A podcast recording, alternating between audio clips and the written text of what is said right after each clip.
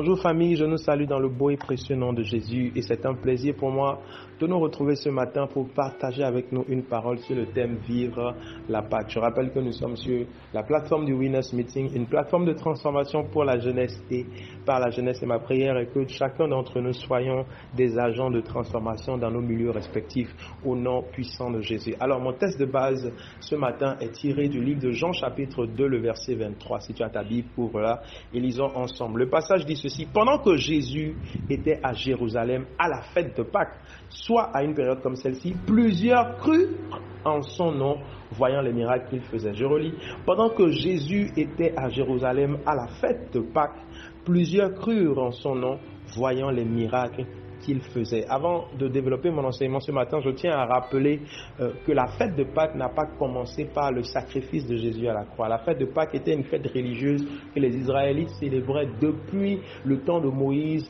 au moment où Dieu les a sortis d'Égypte à travers le sang euh, d'un agneau qui a, qui a été euh, déposé sur leur porte et l'ange de la mort a frappé dans le camp des Égyptiens et c'était la dernière plaie que Dieu a envoyée contre Pharaon afin de délivrer Israël de la main des Égyptiens. Et donc depuis lors, Israël célébrait la Pâque en mémoire de leur sortie de l'esclavage, de leur sortie de l'Égypte pour la terre promise. Et depuis lors, chaque année, Israël, à chaque période de la Pâque, se souvient de cette victoire que Dieu leur a accordée en les sortant de l'Égypte. Un peu plus tard, au temps de Esther également, pendant la même période de Pâques, Dieu va opérer une grande délivrance pour Israël en les délivrant euh, de ceux qui voulaient les tuer dans le royaume des Perses et des Mers et, des, et des Mèdes. Et Dieu choisit donc à chaque période de Pâques d'opérer une grande délivrance pour marquer en fait cette période-là. Et ce qui est intéressant encore, c'est que Christ viendra mourir pour le salut de l'humanité en cette même période de Pâques,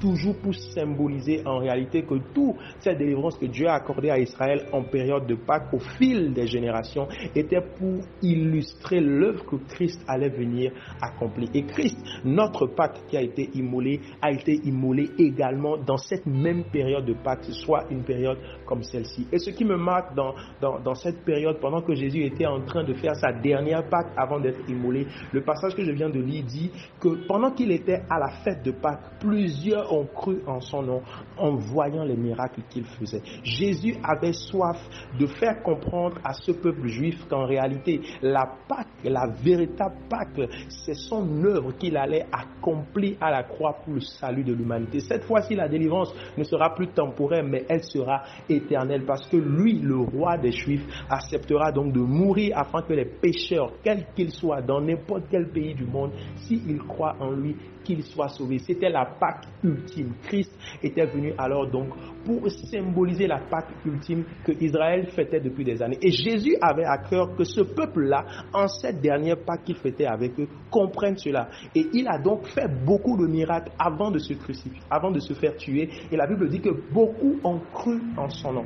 Et quel est notre rôle aujourd'hui, nous qui sommes les témoins? Parce qu'aujourd'hui, Christ n'est plus là, Christ n'est plus sur la terre. Et si Christ était encore sur la terre en cette période de Pâques, il ferait encore ce qu'il a fait dans le livre de Jean chapitre 2 verset 23, c'est-à-dire faire beaucoup de miracles afin que beaucoup croient en son nom. Œuvrer, sortir, accomplir, parler afin que beaucoup croient en son nom. Et nous, aujourd'hui, nous avons la chance d'être des témoins de Christ. Donc la meilleure manière pour nous en tant que des rachetés qui ont pris conscience de l'œuvre que Christ a accomplie, c'est de pouvoir le représenter valablement en parlant de lui en cette période. Mon ami, tu ne peux pas fêter la Pâque juste en allant à l'église, en portant ton bel habit et en revenant manger du poulet le soir ou aller à un concert, revenir à la maison, dire que tu as fêté la Pâque. Non, fêter la Pâque comme ça, c'est passer à côté de l'œuvre que Christ a accomplie. En tant que témoin, nous devons parler de Jésus-Christ à quelqu'un. Nous devons faire comme Christ a fait, faire que beaucoup croient en son nom. Parce que c'est de cela qu'il s'agit. Il ne s'agit pas juste de fêter, il ne s'agit pas juste